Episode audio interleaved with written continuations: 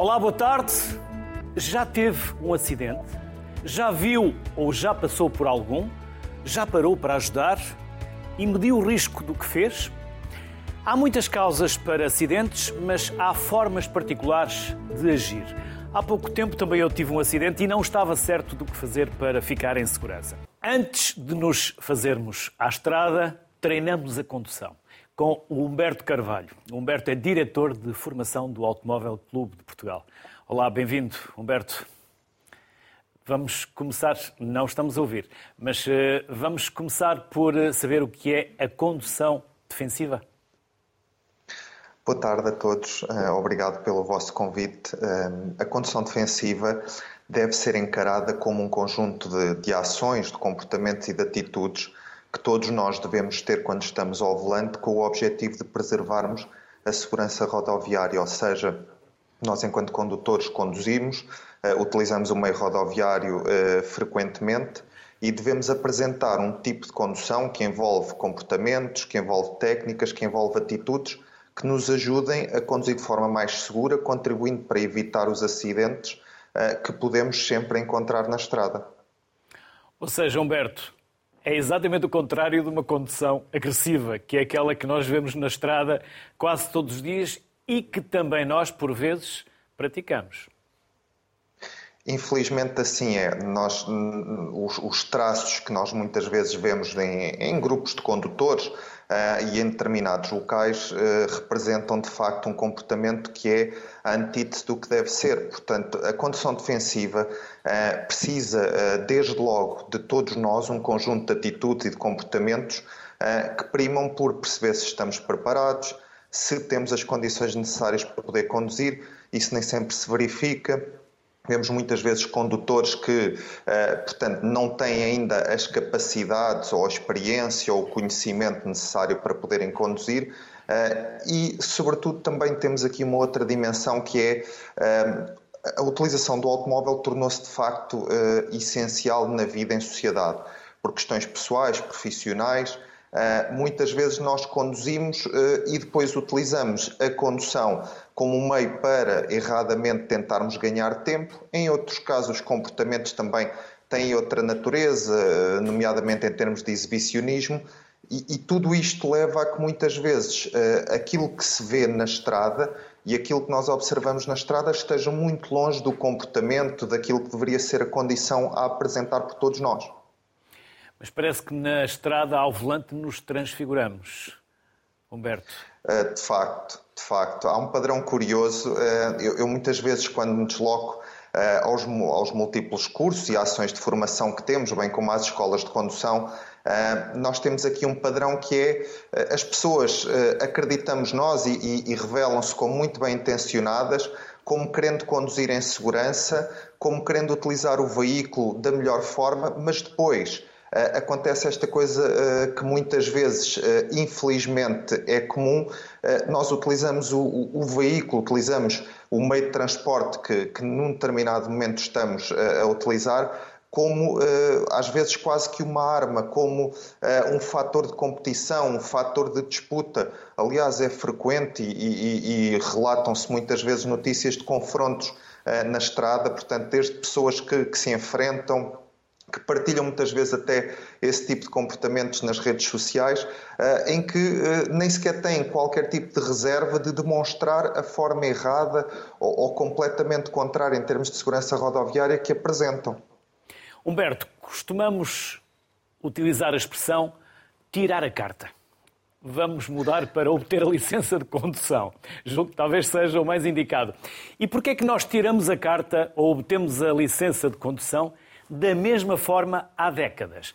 As viaturas mudaram, a tecnologia uh, tomou conta dos automóveis, um, tantas coisas na nossa condução que foram alteradas com a evolução, mas tirar a carta ou obter a licença de condução continua a ser exatamente igual do que era há 30, 40 anos. Olha, é uma pergunta uh, de extrema importância e que não podia ser mais bem contextualizada. Uh, de facto, nós hoje em dia continuamos a utilizar esta expressão de tirar a carta. Uh, nós, o ACP, desde sempre com as suas escolas de condução, uh, tem tido sempre uma metodologia completamente diferente, ou seja, nós no ACP, as pessoas não estão, os nossos alunos, os nossos candidatos a condutor, não estão lá nas escolas com o objetivo de tirar a carta, mas de aprender a ser condutores ou de aprender a conduzir. E isto é ainda um salto, digamos que, uh, digamos que uma conquista social que nós temos que ser capazes de, em grupo e, e, e em conjunto, todos uh, uh, realizar e atingir, porque nós todos em sociedade temos papéis diferentes, temos tempos, temos momentos, temos gostos, temos atividades diferentes mas há um determinado momento em que todos nos encontramos, eh, que é precisamente na estrada. Encontramos-nos como peões, encontramos-nos como ciclistas, encontramos-nos como utilizadores de diversos veículos, ligeiros, pesados, e nesse momento é preciso que todos contribuam para que haja de facto segurança rodoviária, ou seja, para que todos nós naquele momento e na responsabilidade que nos é uh, imputada no momento em que estamos na via pública, consigamos ter os comportamentos mais adequados. E o que se verifica é que, desde no, daquilo que é o início da formação dos condutores, muitas vezes eh, nós não temos eh, nos candidatos o foco necessário nesta missão que tem que ser aprender a conduzir. Porque o tirar a carta eh, é uma expressão que nós utilizamos, mas quando nós entramos na formação, nós devemos perceber que isso envolve desde logo uma mudança, uma transformação em nós. Depois também temos aqui outro contexto que temos que respeitar e que é o contexto legal. Muitas vezes, uh, e ao longo do tempo, apesar de não parecer, têm existido mudanças e alterações uh, na legislação, mas que também se refletem nas escolas de condução.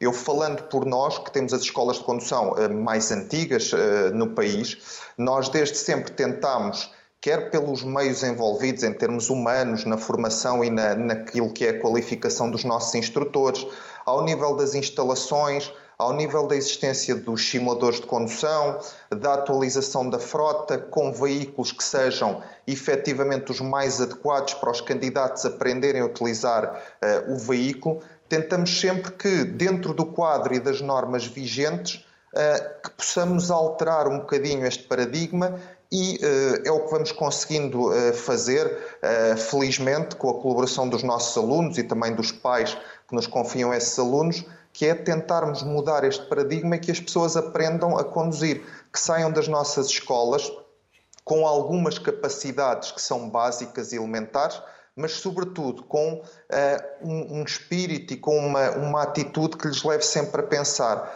que conduzir é uma ação de grande responsabilidade.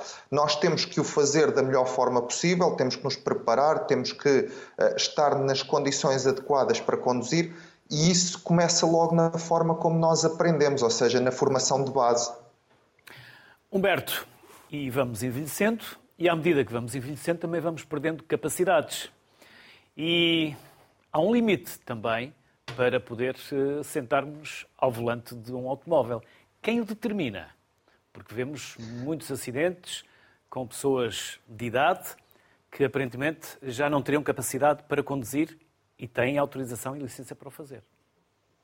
É um facto. Nós, eh, desde logo, começamos pelo quadro eh, que regula a habilitação legal para conduzir. Nós, enquanto condutores, temos, eh, e sendo um quadro muito extenso, que atualmente até começa logo numa fase precoce da nossa vida enquanto condutores, mas esse quadro de renovações de carta de condução vai avançando eh, e, a uma dada altura, a partir dos 70 anos, os condutores eh, têm que fazer a renovação do seu título de condução, nomeadamente nas categorias A e B. Aqui o foco é sobretudo a categoria B, de automóveis ligeiros, que é a mais representativa, de dois em dois anos. Esta renovação pressupõe, desde logo e de forma obrigatória, que haja um exame médico, uma validação médica uh, e posterior, uh, digamos que, renovação desse título.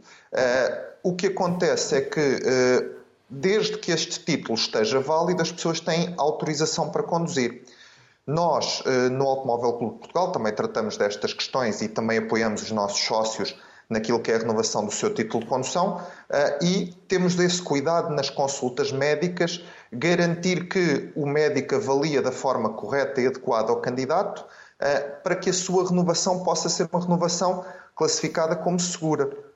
Infelizmente, eh, muitas vezes sabemos que isto pode não acontecer, as pessoas relatam muitas vezes essas falhas mas aqui nós não podemos, ou não existe um instrumento legal que determine que uma determinada idade vai ser o fim da vida enquanto condutores.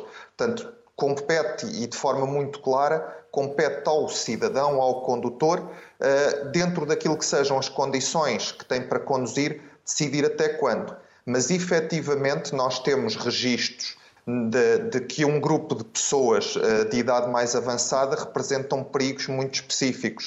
Uh, há formas de o combater. Eu dou-lhe um exemplo: nós fazemos no, no ACP regularmente cursos uh, de atualização de legislação rodoviária, de condução defensiva, e temos muitas vezes pessoas, sobretudo quando começam a chegar a uma determinada idade, que nos procuram uh, e que se juntam em grupos de formação com os nossos técnicos precisamente para isto para ajudar a complementar a avaliação médica e também para garantir que as pessoas que ainda vão conduzindo eh, tenham um quadro de regras, de sinais e de cuidados mais atualizado possível. Humberto Carvalho, obrigado pela simpatia e pelos contributos que nos deixou. Até uma próxima. Muito obrigado, eu. Boa tarde. Agora seguimos com Carlos Lopes, é diretor da Unidade de Prevenção e Segurança Rodoviária da ANSR. Autoridade Nacional de Segurança Rodoviária. Olá, Carlos. Boa tarde. Bem-vindo. Boa tarde a todos. Vamos, antes de mais, começar pela visão zero. O que é e em que consiste? Bem, eh, durante muitos anos eh, o nosso foco foi sempre no comportamento humano e dando uma imensa relevância. Contudo, eh, os estudos internacionais e aquilo que constituiu o saber foi iniciado eh, na Suécia há muitos anos e, e teve o nome Visão Zero, deu origem a uma nova forma de abordar a segurança rodoviária, que tem a ver com o sistema seguro. Então, o que é que é o sistema seguro? O sistema seguro tem basicamente seis princípios. Em primeiro lugar, é que a morte e os experimentos graves são inaceitáveis. Nós não podemos, de facto, aceitar que um sistema que é construído pelos humanos possa ter essa, eh, essa consequência para quem é obrigado a utilizá-lo. Por outro lado, eh, os, os, os seres humanos cometem erros e isso é, é, inevitável. Toda a gente, por mais consciencioso que seja eh, e por mais cumpridor que queira ser, acaba por ter um momento de um lapso ou qualquer erro de, desse género. E, portanto, isso vai acontecer sempre. Por outro lado, os humanos são, são vulneráveis. Nós podemos construir carros mais, mais resistentes, mas a, a resistência humana digamos, à velocidade e ao choque é, é um limite e, portanto, esse limite nós nunca o poderemos ultrapassar. Por outro lado, uh, dentro de, de, deste, deste leque de questões importantes, há a questão da responsabilidade. E a responsabilidade não é só do condutor, é a responsabilidade é partilhada por todas as entidades que, no fundo, acabam por ser responsáveis quer pela, pela elaboração e pela manutenção do sistema como global, portanto, em termos dos veículos e também das infraestruturas, mas também pelo comportamento humano. E, portanto, tudo isso está eh, no, no, nesse contexto de, daquela que é a visão zero. Por outro lado, a segurança tem que ser proativa. O que é que eu quero dizer com o proativa?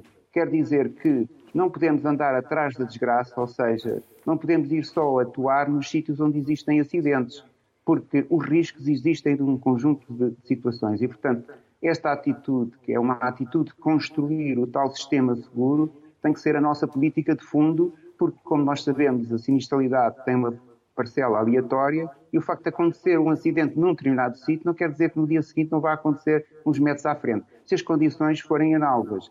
Ah, e, por último, ah, como este sistema ah, tem estes, todos estes, estes elementos, tem que haver uma redundância, ou seja, tem que, quando um sistema falha, o outro tem que, que atuar de maneira a salvar as pessoas. E, portanto, os elementos fundamentais deste, desta, deste, desta abordagem é, por um lado, digamos, os utilizadores seguros, como primeira função, mas depois também os veículos seguros, quer em termos de segurança ativa, quer passiva, as velocidades seguras, e isto é uma questão fundamental, porque a velocidade eu costumo dizer que é a mãe de todos os problemas da segurança rodoviária. E, e porquê? Porque a, a, a, velocidade é responsável por maior parte dos, dos acidentes graves e, e, digamos, a capacidade que nós temos para reagir diminui, obviamente, uh, com, a velocidade. E também os efeitos dos acidentes também aumentam com essa velocidade. E, portanto, isto, a velocidade é uma questão fundamental. Por outro lado, as estradas têm um, uma palavra muito, muito séria sobre esta questão. Porquê? Porque nós temos um comportamento eh, relativamente inteligente, ou seja, e adaptativo. Tirando alguns, alguns comportamentos uh, desviantes, as pessoas adotam comportamentos e velocidades que consideram seguros. E isso é, é função da leitura que eles fazem do ambiente rodoviário. Portanto, como nós somos responsáveis pela entidade por, pela, pela elaboração e pela manutenção desse ambiente rodoviário, nós temos que transmitir ao condutor uma mensagem clara sobre qual é o comportamento que eles devem ter e qual é especificamente a velocidade que devem adotar. Portanto, é, esta questão das infraestruturas é, é fundamental. E depois, em último lugar, mas sempre importante, a questão do apoio uh, depois do acidente. Como nós sabemos, é inevitável a ocorrência destes acidentes e, portanto, nós temos que uh, fazer tudo o possível para que, digamos, uh, o socorro aos acidentes seja efetuado da maneira mais eficaz possível e mais rápida. E isso é importante. E é isto tudo que constitui, digamos, o sistema seguro e, nesse sentido, é, é esse sistema que nós queremos digamos, eh, eh, ter no futuro e, portanto, o nosso objetivo é ter, final, é ter zero mortes e zero feridos graves. E a maneira de lá chegar é o sistema seguro. Portanto, é, estas questões é, é, é, é, fundamental este novo paradigma de abordagem da, da, segurança rodoviária que não ponha tanto o enfoque, digamos, nos acidentes, porque os acidentes vão ocorrer uh, inevitavelmente, porque nós somos seres humanos e cometemos erros, mas os acidentes não podem ser graves de maneira a causar a morte ou as lesões graves. E essa é a questão fundamental e que nós temos que assegurar. No, no, caso particular daquilo que nós estamos aqui a falar, e pronto, há aqui muita gente neste fórum que vai falar sobre questões legais e eu não me vou uh, alargar sobre isso, mas basicamente aquilo que eu ia dizer é que isto é, em primeiro lugar, uma questão, digamos, de, de, de proteção civil. Uh, é também uma questão de saúde, eh, como vamos ver, e, e, e também uma questão de segurança rodoviária. E de uma Carlos. maneira muito genérica, e não entrando em grandes pormenores, eu diria que os conceitos gerais que normalmente uh, é, é, abordado este problema do, do, socorro, na perspectiva de quem está a conduzir ou é, é participante no acidente ou vê um, um, um acidente, aquilo que uh, os três, as três questões fundamentais são primeiro proteger as pessoas, depois em seguida sinalizar e por último alertar as, as entidades para que o socorro seja o mais depressa possível. Portanto, Carlos, é, é este, este, este, este tríade que é fundamental. Sim, sim. Carlos Lopes, para esta visão zero, uh, contribui, uhum. julgo que em parceria, não só a punição, mas também a sensibilização. Não só as coimas, mas também as campanhas. Não faltam mais campanhas Recordo-me, e certamente muitos de nós recordar-se-ão, daquelas campanhas do lápis eh, que eram tão impactantes e que nos punham a pensar e que nos eh, ficavam na memória e que tantas vezes nos fazia levantar o pé eh, do acelerador ou não pegar no copo antes de conduzir. Não faltam mais campanhas? vamos lá ver. Eu, eu também assisti a essas campanhas e recordo-as com, com bastante saudade, não é? É, de facto eram, eram campanhas que tinham um grande impacto. Mas na altura, se bem se recorda, tínhamos dois canais, e, e, ou três no máximo, e, e era possível chegar a uma população muito grande. E, e hoje em dia eh, os mídias são qualquer coisa de muito complicado. E portanto, nós temos a televisão, mas temos o telemóvel, temos a internet, temos um conjunto de meios, as redes sociais, e portanto o nosso combate e a quantidade de informação que, que, digamos, hoje, que existe hoje em dia é fabulosa e incomparável à, à, que existia na altura. E, portanto, nós nunca conseguiremos, por mais dinheiro que consigamos hoje em dia injetar, ter, um, digamos, um impacto, eh, digamos, eh, eh, que tínhamos na altura. Contudo, eu devo dizer que aquilo que, nós consideramos fundamental e trabalhamos em conjunto com as forças de segurança nesse sentido e de acordo com aquilo que a Comissão Europeia recomenda, é associar as campanhas, a, digamos, a ações de fiscalização, como até acabou por referir. E, portanto, e porquê? Porque isto tem um efeito duplo e, e reforça quer o trabalho que, que, é feito pela fiscalização em termos de dissuasão, mas também uh, tem a ver com, com, o efeito da campanha também é muito mais significativo. e, ao mesmo tempo, transmite-se uma mensagem que é muito importante, que é uh, as entidades fiscalizadoras, e nomeadamente também a ANSR com os radares, uh, quando estão na estrada, uh, não estão lá para multar as pessoas, elas estão para salvar vidas. E, portanto, é, é, essa preocupação e essa associação entre aquilo que é feito com um grande sacrifício por parte de, das forças de segurança, muitas vezes com péssimas condições de, de, de, clima e tudo mais, é de facto um grande esforço para salvar vidas, porque aquilo que pretendemos é dissuadir comportamentos que eh, até inconscientemente podem ser considerados seguros, mas de facto são inseguros, porque, como eu disse, as nossas capacidades de resistência são limitadas e nós perdemos muitas vezes a noção dentro de um conforto daquilo que é que é um carro e como é que, como é que digamos, uh, como é que é possível, só às vezes é que temos noção, quando estamos na beira da estrada, e isto tem muito a ver com aquilo que nós falamos hoje dia, neste programa, quando nós estamos à beira de uma estrada é que nós temos a sensação daquilo que é a velocidade e que impacto é que, ela, é que a velocidade tem. Mas quem vai dentro do veículo não tem, de facto, Na maior parte noção, das vezes não se apercebe. Toda, toda, a engenharia, toda a engenharia é feita em termos de insonorização e tudo mais, é feito precisamente para, para isso. Uh, e, e, eu também, uh, concluir, pronto, pensando um bocadinho sobre este tema, uh, levo um bocadinho a pensar, por comparação, por exemplo, aquilo que se passa nos aviões, e toda a gente praticamente já viajou de avião e está habituado, quando entra um avião, tem um conjunto de instruções de segurança em caso de acidente.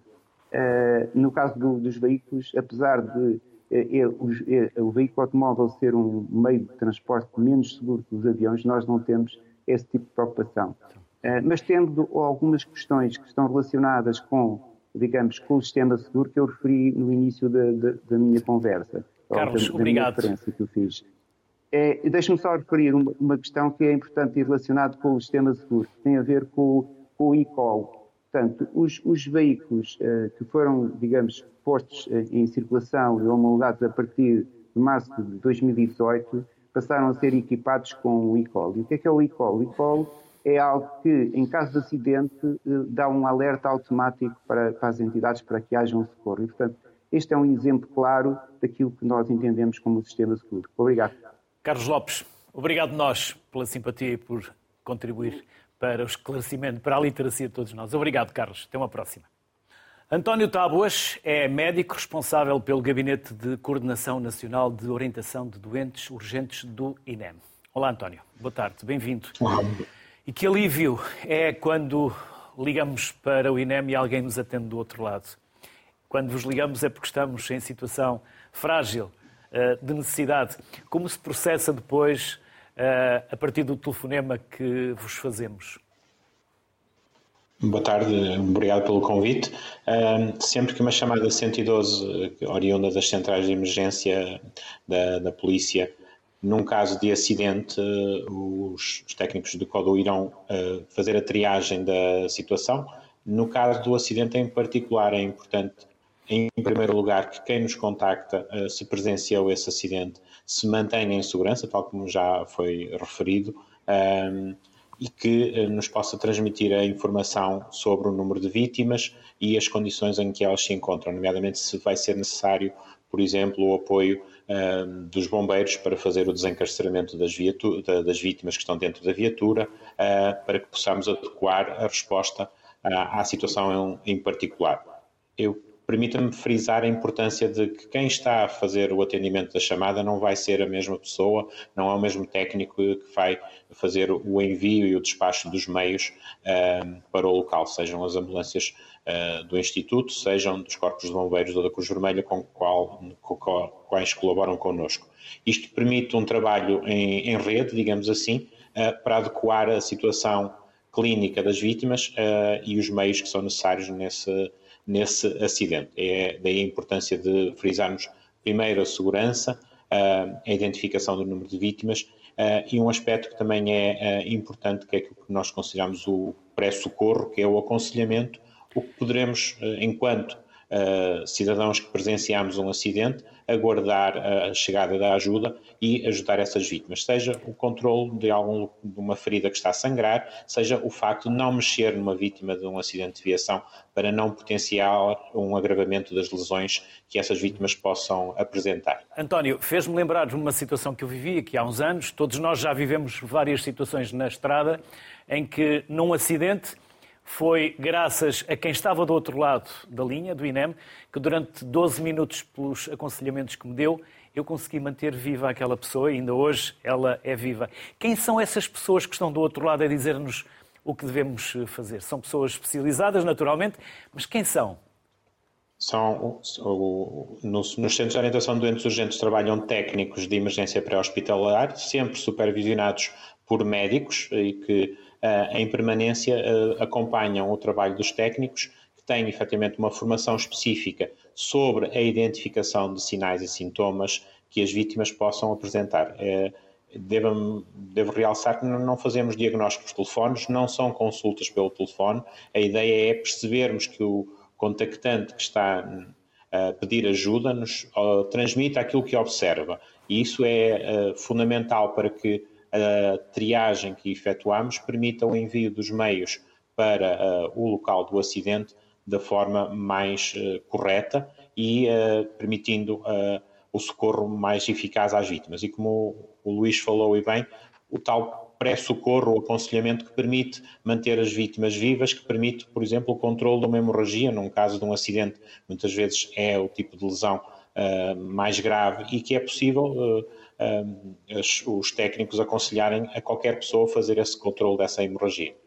Depois há o acompanhamento e o transporte para o hospital, mas poderá não ser necessário. E aí há um termo de responsabilidade que se assina para o caso de acharmos nós, os acidentados, que não necessitamos, mas eh, devemos criar, eh, ou há essa ficha, esse documento que assinamos como termo de responsabilidade? Efetivamente, as, as diferentes equipas que atuam no pré-hospitalar têm, uh, fazem a avaliação das vítimas e, em algumas situações, uh, acontece que o pedido de ajuda até nem é feito pelo próprio envolvido no acidente, é alguém que passou e que presenciou esse acidente ou verificou e há esse pedido de ajuda e, mediante essa informação, os meios são acionados e despachados para o local. E, a posteriori, verifica-se que a vítima, efetivamente, não tem lesões de tanta gravidade ou a própria não, não pretende ir à unidade hospitalar são-lhes explicados os riscos de não ir e de não ser observado, e há esse, esse documento uh, em que, no fundo, a pessoa uh, assume a responsabilidade de não ser conduzida a uma unidade hospitalar para a observação na, na sequência de um, de um acidente. António Tábuas, obrigado a si e obrigado a todos os que estão do outro lado da linha telefónica que tantas vezes contribuem para salvar vidas ou para prestar um socorro mais rápido e eficaz. Bem-haja, bem-hajam. Obrigado, boa tarde. E logo a seguir, a um acidente, chegam os bombeiros. O comandante Marco Martins é vice-presidente do Conselho Executivo eh, da Liga de Bombeiros de Portugal e comandante do Corpo de Bombeiros da Associação Humanitária dos Bombeiros Voluntários de Óbidos. Julgo que disse tudo correto, se não disse, uh, corrija-me. Uh, e quando chegam os bombeiros, ou no caso também o INEM, mas quando chegam os bombeiros, finalmente chegou alguém para nos socorrer. E é nestas alturas que nós damos valor ao bombeiro. Sim, de facto, uh, os bombeiros podemos afirmar que são, são uh, o principal aliado do INEM, que tem uh, aqui a responsabilidade de coordenar todo o sistema integrado de emergência médica e que, de certa forma, são os bombeiros que estão na linha da frente. Portanto, os bombeiros têm uma rede muito significativa naquilo que é os meios e recursos que respondem a esta tipologia de missão. Portanto, representa uma taxa muito significativa nas missões dos corpos de bombeiros e, e de facto, uh, são os bombeiros que têm a capacitação e também os meios e recursos, quer materiais, quer humanos, que, por norma, respondem, um, posso dizer, a mais de 90% desta tipologia de evento, portanto, acidentes rodoviários.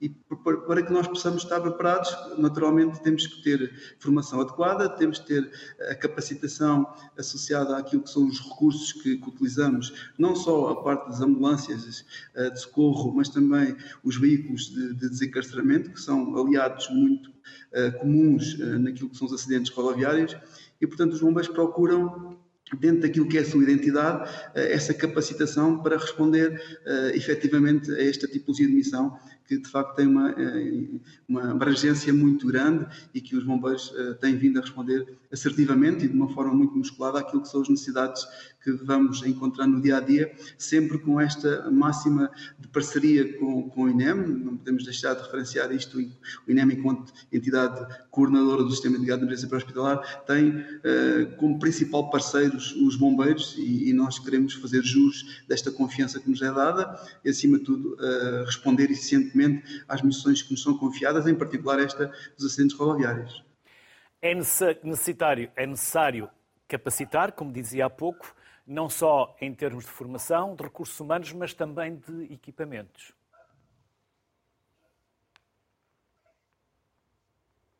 Marco.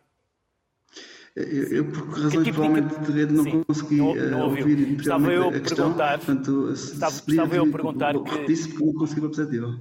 É isso, vou fazê-lo, Marco. Estava eu a dizer que, recuperando aquilo que disse, é, é necessário capacitar uh, os recursos, as pessoas, mas também é necessário capacitá-las com equipamentos. Que tipo de equipamentos é que normalmente são usados neste tipo de situações, nestes acidentes? Que vão Exato, provavelmente, portanto, das, provavelmente das coisas mais normais até aquelas mais sofisticadas, como desencarceramento? Exatamente, portanto, além das ambulâncias de socorro, tem um conjunto de requisitos que estão devidamente regulamentados pelo INEM, nomeadamente quer nos equipamentos, quer também nos recursos humanos, naquilo que é a qualificação uh, dos bombeiros, tem que ter um curso diferenciado, chamado curso de tripulante de ambulância de socorro. Também uh, temos uh, veículos uh, diferenciados, digamos assim, naquilo que são os equipamentos que, que transportam, nomeadamente para desencarcerar vítimas que possam estar encarceradas no, no veículo, equipamentos de sinalização do local do acidente. Isto é um indicador muito importante.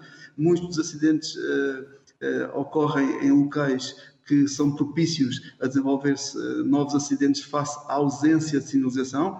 Nós, os bombeiros, também temos esse cuidado de, eh, quando chegamos, sinalizarmos o local para garantir a nossa segurança, numa primeira instância, a segurança de todas as pessoas que possam estar envolvidas direta ou indiretamente no acidente, e, portanto, eh, tudo isto é conjugado num conjunto de eh, princípios associados àquilo que é a nossa capacitação, à nossa formação, que visa, acima de tudo, prestar um socorro eficiente, salvaguardando sempre a nossa segurança, que é um aspecto muito relevante, a segurança das pessoas que estão envolvidas de uma forma direta ou indireta. E, portanto, os veículos de encarceramento contêm, além dos equipamentos de desencarceramento que permitem, eh, de facto, retirar as pessoas que estejam encarceradas dentro dos veículos, têm equipamentos de estabilização dos veículos, portanto, os veículos, quando estão instáveis, eh, que estão inseguros, nós, bombeiros, conseguimos estabilizá-los com diversos equipamentos que estão ao nosso dispor e que se encontram nesses veículos e também veículos de sinalização, veículos de, eh, aliás, equipamentos de sinalização, eh, equipamentos de limpeza das vias, eh, portanto, um conjunto muito relevante de equipamentos que são preponderantes para o sucesso das missões e, acima de tudo, para salvaguardar aquilo que é a integridade física das vítimas, preferência de melhorar o estado uh, ao qual nós, quando chegamos, elas se apresentavam, portanto, estabilizar e melhorar as vítimas e depois, uh, complementarmente também, temos que ter a consciência de que uh, é necessário algo mais no que diz respeito à segurança, como eu fiz referência há pouco, na sinalização, na estabilização, no controle dos perigos que estão presentes no, no, no local do acidente e nós, bombeiros, temos essa capacitação diferenciada, portanto, somos claramente a força que mais está presente nesta tipologia de missão e, e de facto, eh, procuramos diariamente eh, continuarmos a, adquirir essas competências, essas capacitações, com formação, com instrução, com treino, para que possamos, acima de tudo, responder eficientemente às missões que nos são confiadas, em particular estas missões de sinistralidade rodoviária, onde não agimos não só na parte da, da resposta, portanto, no, no, pós-acidente, mas também agimos na, no pré-acidente, na, na, prevenção. Portanto, todos os anos os bombeiros estão integrados uh, naquilo que é o dispositivo uh, que uh, permite fazer uma prevenção e uma intervenção rodoviária. Este dispositivo, claramente, é um dispositivo que dá visibilidade aos bombeiros e, acima de tudo, garante que os bombeiros também fazem parte da prevenção e, se houver necessidade de intervir, temos mais, com maior prontidão, mais com maior eficiência, eh, próximos daquilo que são os locais de maior risco e, acima de tudo, sermos mais eficientes na nossa resposta às missões eh, inerentes aos acidentes rodoviários. Marco, os bombeiros são homens e mulheres, muitos são heróis, mas na verdade não somos, e vocês também não são, super-heróis. São homens, mulheres, pessoas, alguma formação antes e depois, porque por vezes os vossos homens e mulheres são confrontados com situações violentíssimas, chocantes. Alguma preparação psicológica? Sem dúvida. Nós, nos bombeiros, temos um lema que é vida por vida. No entanto, temos a plena consciência de que nós não podemos salvar se não tivermos condições de segurança, portanto, não estivermos vivos e, portanto, ah, este lema é um lema que nos também caracteriza como os soldados da paz, mas que ah, ah, há a consciencialização de que, primeiro, nós temos que garantir a nossa segurança para depois podermos salvar as vidas nas diversas missões que nos são confiadas. E esta preparação que falou é muito relevante. É uma preparação que permite que os bombeiros sejam submetidos a situações muito complexas e que, na verdade, algumas delas eh, trazem, trazem consequências eh, psicológicas adversas, eh, para as quais os bombeiros também têm equipas de intervenção e apoio psicossocial, que são coordenadas pelo Tribunal Nacional de Proteção Civil. Essas equipas são constituídas por bombeiros e são psicólogos e outros profissionais que integram essas equipas que uh, nos ajudam, em particular a nós, elementos de comando, que somos muitas vezes sujeitos uh, a situações com os bombeiros e bombeiras que uh, sentimos, face aos sinais uh, e sintomas que são evidenciados, que as pessoas não estão bem, precisam de apoio, precisam de ajuda e facilmente uh, nós conseguimos ativar essas equipas, as equipas de apoio psicossocial, constituídas por bombeiros, que nos ajudam de uma forma muito significativa. E, e claramente essa preparação é feita no âmbito daquilo que é a sensibilização, a instrução, a formação dos bombeiros, portanto, qualquer bombeiro uh, que ingressa na carreira de bombeiro voluntário tem uma, hum, uma formação sobre a sensibilização nesta, nesta tipologia de, de, específica do apoio psicossocial, portanto, daquilo que são os riscos, daquilo que os bombeiros estão afetos ou estão expostos e depois, sempre que é necessário, temos eh, de facto estas equipas de apoio psicossocial que nos têm vindo eh, a dar muitas ajudas, que têm sido muito relevantes e que de certa forma marcam a diferença porque dão-nos alguma tranquilidade a nós, comandantes, para um acompanhamento adequado e assertivo face àquilo que são as consequências que estes acidentes muitas vezes têm como impacto nos bombeiros face às suas características, nomeadamente quando há danos físicos muito relevantes. Marco Martins, muito obrigado e igual agradecimento não só a si, mas a todos os homens e mulheres que vestem a farda de bombeiro para nos proteger. Bem-ajam, porque são heróis. Não somos super-homens, não nós somos super-homens. Nós a oportunidade, que é muito importante para nós. Disponham. Muito obrigado. Mas são heróis. Obrigado e até uma próxima. Obrigado. Recuperamos agora uma reportagem de 2006 de um simulacro a um acidente rodoviário. Aconteceu na escola de Alfena, em Hermesinde, no Conselho de Valongo. Na condução, conduzir sempre com precaução, com, com respeitando todas as, as regras de, de, trânsito e, eh, em caso de acidente, uh, haver algum cuidado na forma como se atua. Parece, mas não é. Este acidente é simulado, mas pretende transmitir uma mensagem real aos mais novos. Não andar com crianças no banco da frente, eh, que andar sempre com o cinto de segurança, que as crianças mais pequenas devem andar com a cadeira no banco de trás. Os bombeiros voluntários de Irmesinde prepararam um cenário. Um acidente entre duas viaturas ligeiras e um veículo pesado. O resultado, seis feridos. Campo 2, a gente vai mandar os cabos e depois do, daí atravessais para o rio, ok? Sem eles molharem. Entendido, essa é a terceira vítima, Afirmativo. Os alunos da Escola Básica de Alfena aprenderam a lição. Ter o cinto, uh, ir a uma velocidade que a rua, que a rua mandar. Uh, após se houver o acidente, ter as devidas, o colete, o, o triângulo. Devem ter a, atenção às, às condições atmosféricas, que, por exemplo, se uma pessoa vai na estrada e tiver a chover, fazer uma paragem brusca pode ocorrer um acidente. É preciso ter muito cuidado na estrada para não andar a uma velocidade muito, muito grande e que devemos ter o máximo de cuidado. Os bombeiros voluntários de Irmesinde comemoram 85 anos de existência com ações pedagógicas. Está na mão agora dos futuros condutores reduzir os números da sinistralidade rodoviária.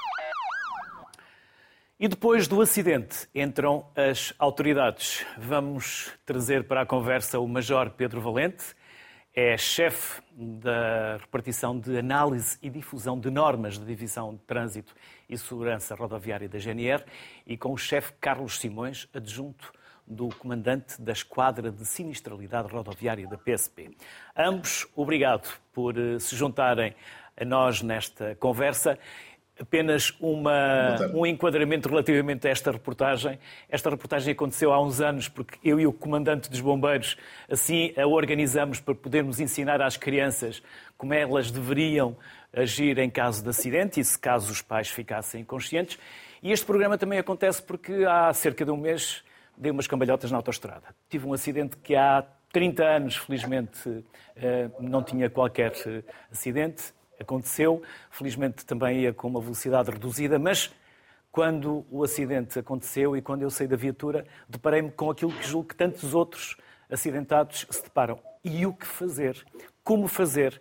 Como capotei, não tinha os telemóveis por perto, não sabia, o carro ficou numa situação perigosa, chovia muito, entrei no aquaplaning e senti-me também eu com muito pouca literacia de como fazer num acidente. Daí este programa hoje.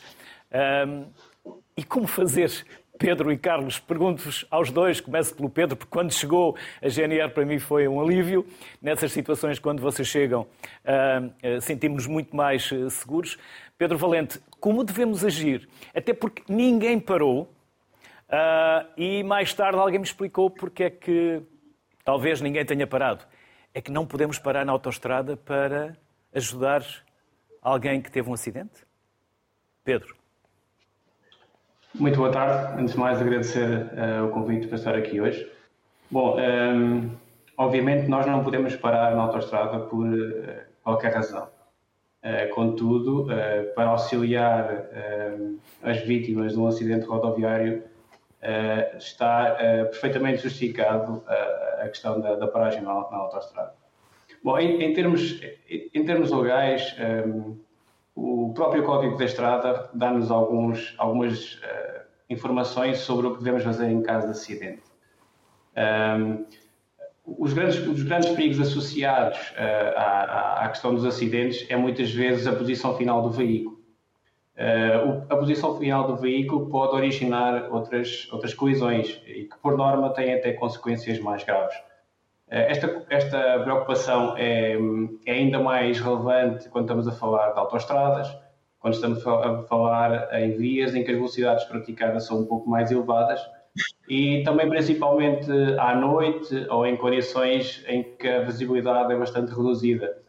Uh, como, por exemplo, situações em que um, há acidentes em, em autoestrada após uh, curvas de pouca visibilidade, em que os veículos ficam imobilizados em, em, plenas, uh, em plena via, uh, nos túneis também, quando, quando os condutores vêm do exterior têm pouca visibilidade para dentro dos túneis, e também quando estamos perante condições de visibilidade reduzida, por exemplo, como já falei à noite, a questão do nevoeiro, do fumo, dos próprios, do próprio fumo dos incêndios, portanto, são situações em que um, ehm, uh, eh, o perigo eh, da posição final do veículo, uh, muitas vezes o próprio veículo constitui um obstáculo para os restantes condutores e, portanto, temos aqui muitas vezes o perigo uh, de originar colisões que, por norma, até são ehm, com, em consequências mais graves, derivado muito às diferenças de velocidade.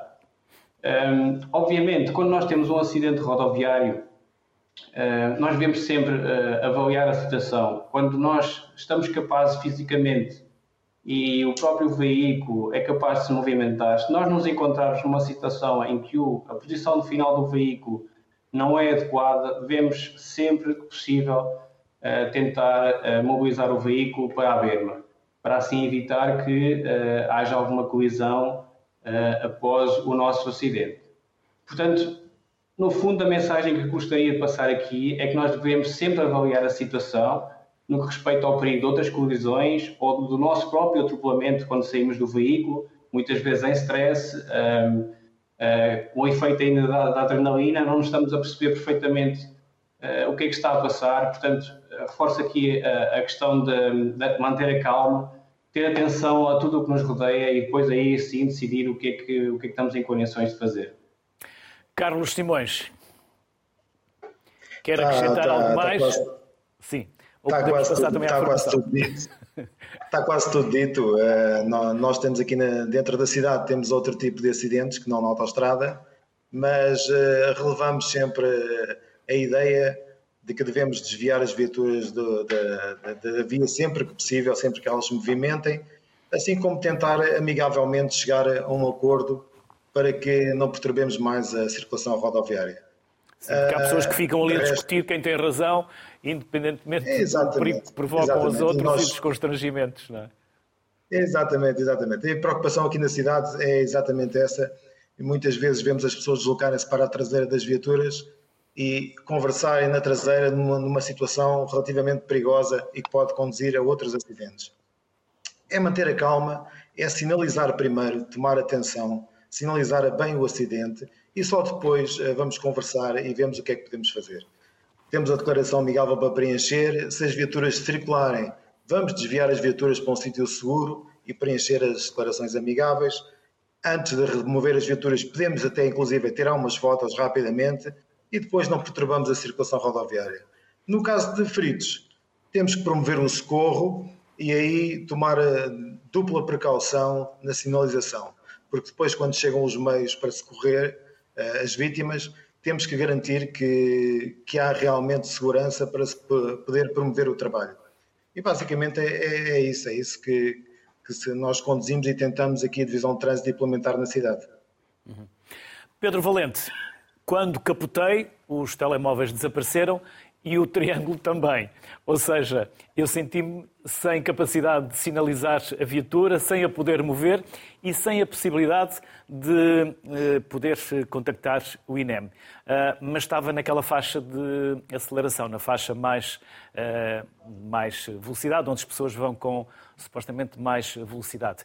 Devemos ir para a faixa de emergência e, se possível, para lá do rail, porque muitas das vezes as pessoas ficam ali encostadas ao carro, como dizia o Carlos, Carlos Simões, ficam ali encostadas ao carro. Vestem o colete, uh, refletor, mas ficam ali encostadas ao carro. Devemos passar para lá do rail, se possível, para nos protegermos mais, a nós e a quem nos acompanha?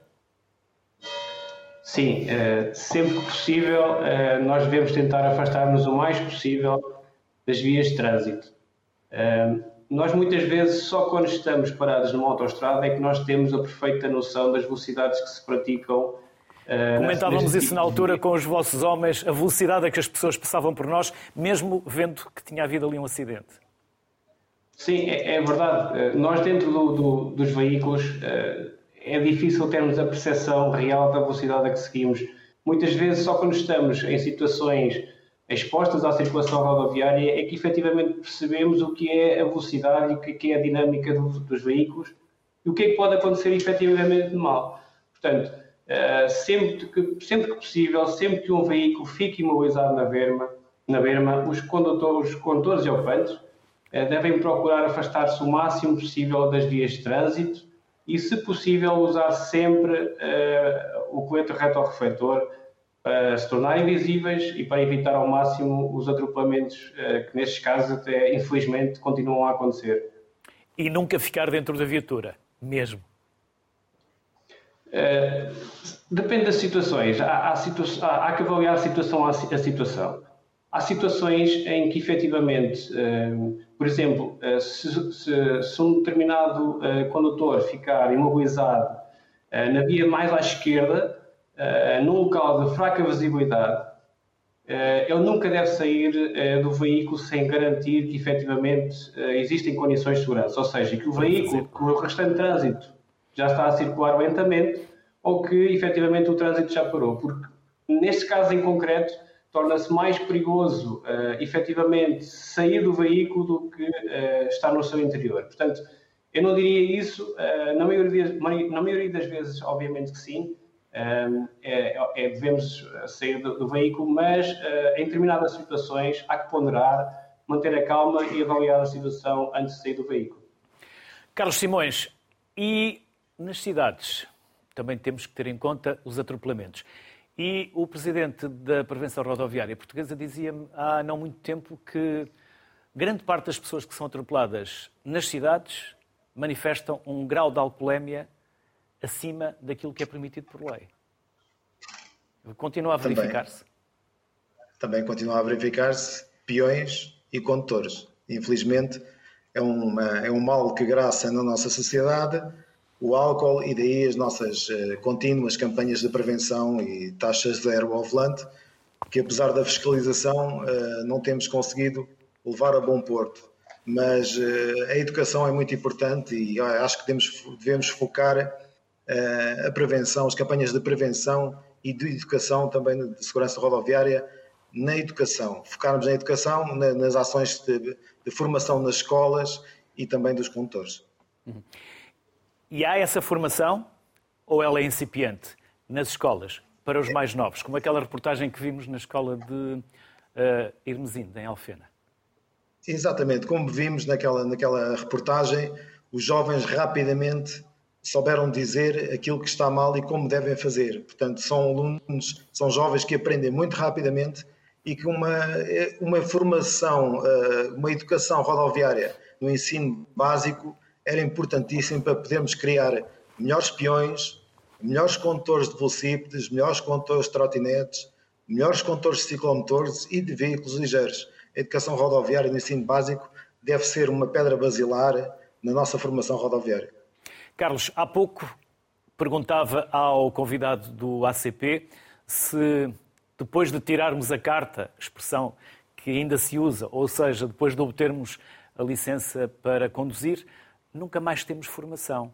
E tudo muda, os carros mudam, as infraestruturas mudam, uh, uh, muda também a tecnologia, mas não deveríamos também, ao longo da vida, enquanto condutores, e não por necessidade ou por punição, de ter formação?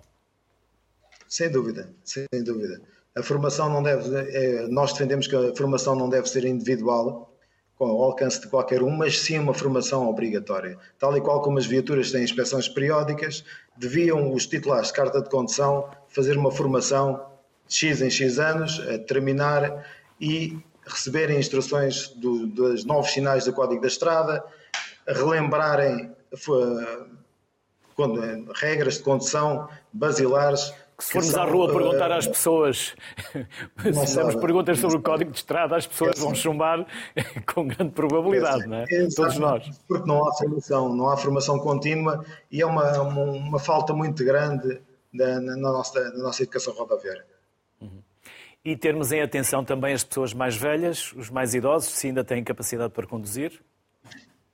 Isso é outra situação que temos que, que temos que olhar com mais atenção, porque um simples exame médico uh, achamos nós que não é suficiente. Tem que haver um exame mais rigoroso das capacidades psicomotoras do, do indivíduo.